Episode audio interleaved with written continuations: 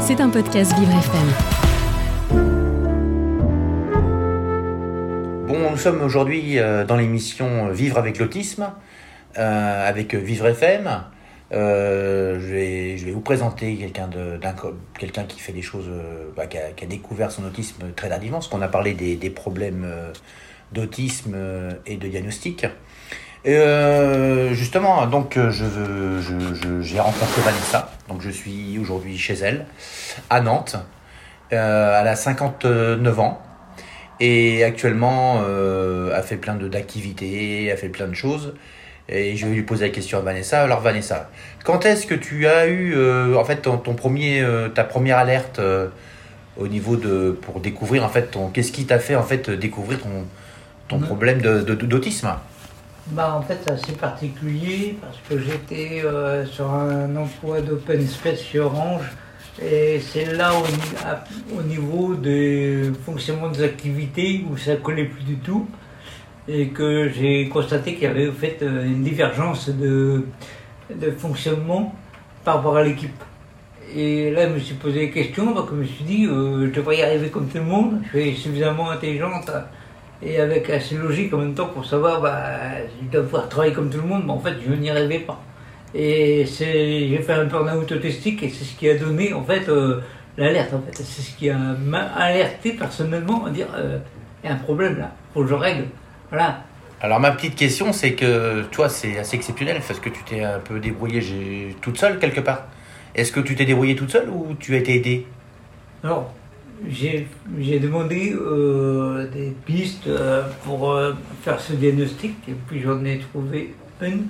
C'est une psychiatre qui est sur Nantes, qui est spécialisée autiste adulte. D'accord. Et euh, on a travaillé ensemble à faire ce bilan. Et euh, donc, Alors ça, ça a duré combien de temps excuse-moi ça euh, a duré une semaine. On une a semaine, ça- on s'est ça- vu quotidiennement pendant cinq jours. Donc c'est c'est quel- c'est quelque chose de comment ça se passe alors le, le, le- diagnostic, c'est-à-dire oui. qu'en fait, on, nous, bon, on passe deux heures ensemble D'accord. pendant cinq jours, chaque jour.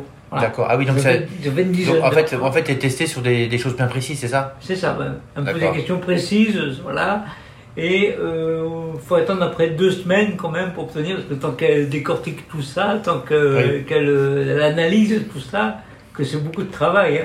Oui, c'est Euh, extrêmement dur en fait. C'est difficile, parce qu'elle me dit, avec le haut potentiel, la difficulté, c'est qu'il y a des traits autistiques qui sont communs aux traits de haut potentiel. Et en plus, Et- en plus, excuse-moi, euh, Vanessa, mais en plus, tu es une femme, parce que j'y pense, parce qu'on va, on va oublier de le dire aux auditeurs, Alors mais oui, tu, es, tu es une oui, femme. en plus, euh, alors chez les femmes, c'était un peu différent aussi. Bah, c'est euh, plus dur à détecter, hein, Oui, oui, oui. par rapport à l'effet caméléon, l'effet.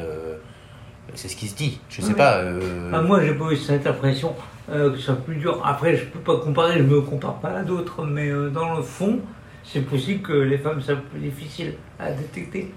voilà, en fait, on c'est une supposition, euh, là, c'est qu'une interprétation, on, on peut pas savoir. C'est, Ouais, là, voilà, on veut pas je, je le reconnais euh, Euh, complètement. faudrait comparer euh, deux personnes euh, quasi identiques oh, dans les grandes lignes pour être capable de faire. euh, voilà quoi. Alors, ça t'a changé ta vie après, alors, donc, euh, si tu as, travaillé sur toi, alors, ça t'a changé ta Oui, vie. oui, oui, bah oui, j'ai besoin de comprendre tout ça parce qu'il y a eu le- l'autisme, le haut potentiel et le, le TDA, trouble déficitaire d'attention avec hyperactivité cérébrale. Ah oui, alors, c'est quoi ça euh, Alors ça, ça veut dire qu'en fait, on a tellement d'idées en tête, hein, il y a tellement de pensées qui se bousculent dans notre tête que, en fait, on a envie de tout faire, mais on ne peut pas tout, forcément. Et euh, du coup, c'est ce qu'on appelle l'hyperactivité. Euh, comment expliquer ça? On va dire que ça fuse de partout dans notre tête. Les idées, les pensées, elles sont tout le temps là. On a plein d'idées, mais on ne peut pas tout faire.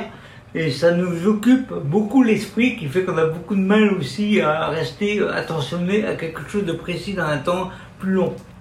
Moi, je résume comme ça. On va revenir un petit peu en arrière. Donc, as, aujourd'hui, tu as 59 ans, c'est ce que je disais. Tu es arrivé à Nantes en 1988. Oui. Euh, donc, euh, été- en fait, tu. Alors là, j'étais C'était à, quel- certainement- c'était à quel âge que tu as fait ton diagnostic euh, Il y a 5 ans maintenant, enfin, ouais, à peu près. 5 ans, c'est tout. Ah oui, d'accord. Ah c'est- ouais, ouais. Donc, en C'est fait, ça sur le tard, hein, parce qu'en fait, euh, j'avais pas l'impression de fonctionner tellement différemment, mais en fait, si. Mais on se rend pas compte tant qu'on n'a pas eu cette, euh, ce diagnostic fait, tant qu'on n'a pas eu ces retours, euh, tant qu'on ne sait, quand on constate qu'on ne fonctionne pas pareil, mais qu'on ne sait pas pourquoi, on se dit peut-être que je me raconte des histoires, parce que Ouais. ça peut arriver aussi, hein, on peut se raconter des histoires, tout le monde peut se raconter des histoires. Le mieux, c'est de faire un diagnostic pour savoir où on en est. C'est pas une étiquette, en somme. C'est euh, comme si on demandait à un technicien de faire le diagnostic d'une machine qu'il ne connaît pas et qu'il l'étudie. En gros, c'est ça. D'accord. Et- si je ne suis pas une machine, on te met un photocopieur, Voilà. tu ne sais pas quelle marque c'est, tu ne sais pas quel produit c'est, tu vas l'étudier, tu vas étudier son fonctionnement, puis tu vas en déduire peut-être que euh, c'est tel ou tel. euh, voilà. En gros, ça veut dire ça. C'est une analogie. hein.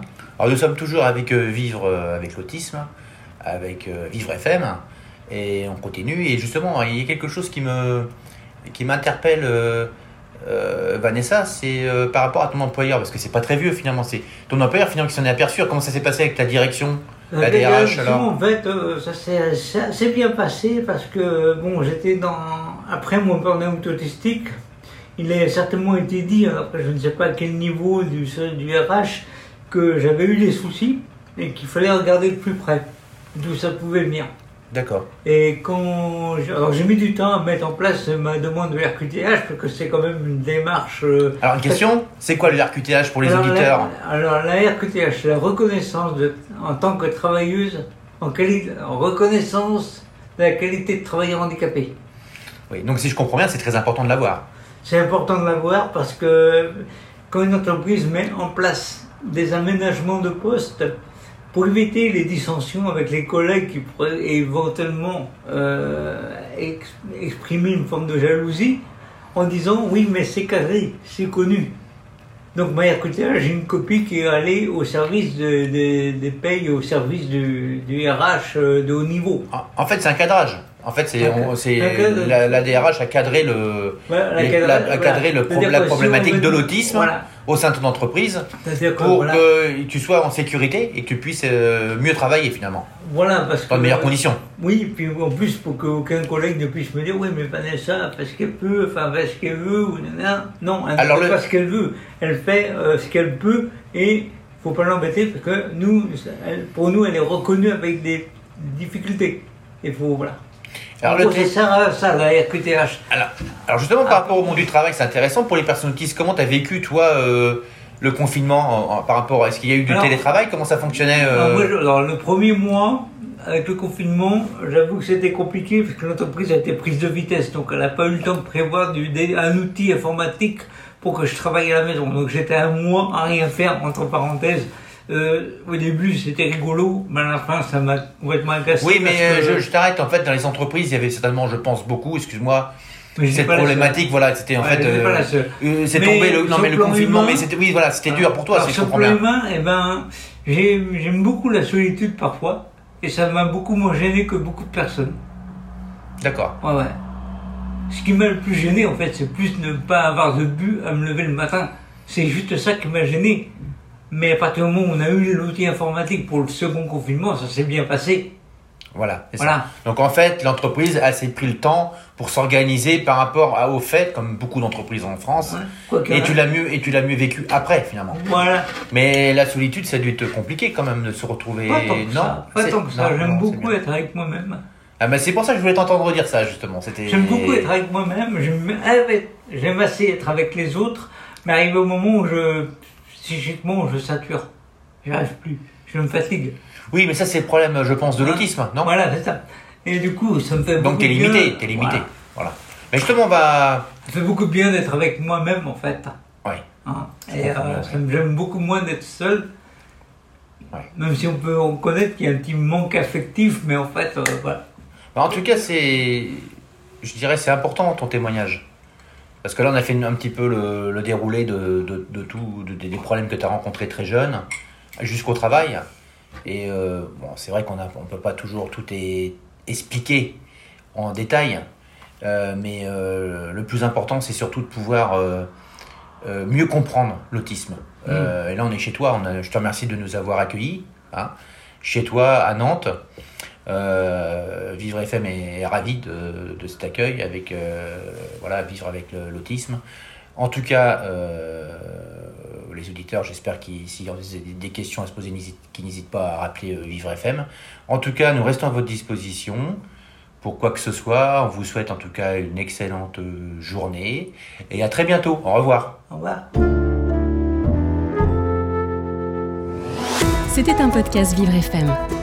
Si vous avez apprécié ce programme, n'hésitez pas à vous abonner.